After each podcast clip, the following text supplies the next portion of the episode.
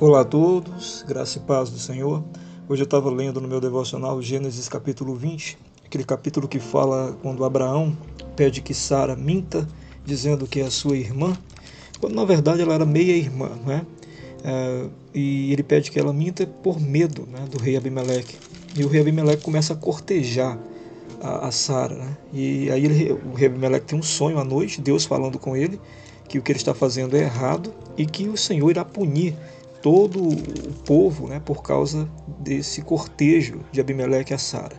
E Abimeleque fala então que né, não sabia o que estava acontecendo e tudo, porque na verdade Abraão disse que Sara era irmã dele, e é, então Deus, por sua infinita misericórdia, no verso 6 diz que Deus respondeu no sonho: Bem sei que com sinceridade de coração fizeste isso.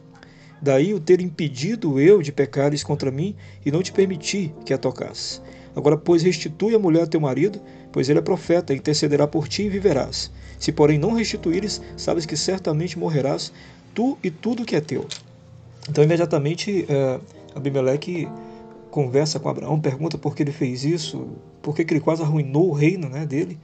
E aí, no verso 11, que eu gostaria de destacar deste meu devocional dessa manhã, é que eu achei muito interessante.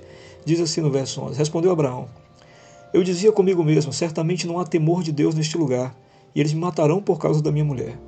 A questão aqui é que Abraão diz: certamente não há temor de Deus neste lugar. Ou seja, Abraão ele julgou as circunstâncias, ele diminuiu a ação de Deus, achando que pela circunstância, pelo lugar, pela forma que aquele lugar era, como aquelas pessoas se comportavam, então ele provavelmente pensou: Deus não está aqui, não há temor de Deus aqui, essas pessoas podem fazer qualquer coisa comigo.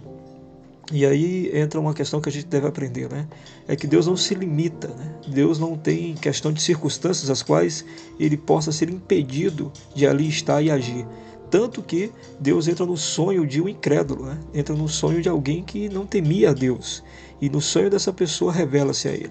Ou seja, nós precisamos aprender a não limitar o poder de Deus, nós precisamos aprender a não limitar Deus às circunstâncias e passar a crer que o Senhor é poderoso e age a todo tempo e a todo momento conforme os seus propósitos, o seu agrado eu acho que ficam duas lições preciosas aqui para nós. A primeira delas em relação à confiança no Senhor, que devemos ter e ser sinceros e verdadeiros sempre em nosso procedimento. Se Abraão tivesse sido sincero e verdadeiro, com certeza Deus teria preservado sua vida e a vida de Sara tranquilamente e mostrado a ele muito mais de sua glória. A segunda coisa que nós vemos aqui, eu acho que é uma lição preciosa para todos nós, é que nós não devemos olhar para as circunstâncias e achar que Deus não está nelas simplesmente porque as circunstâncias parecem é, excluir Deus.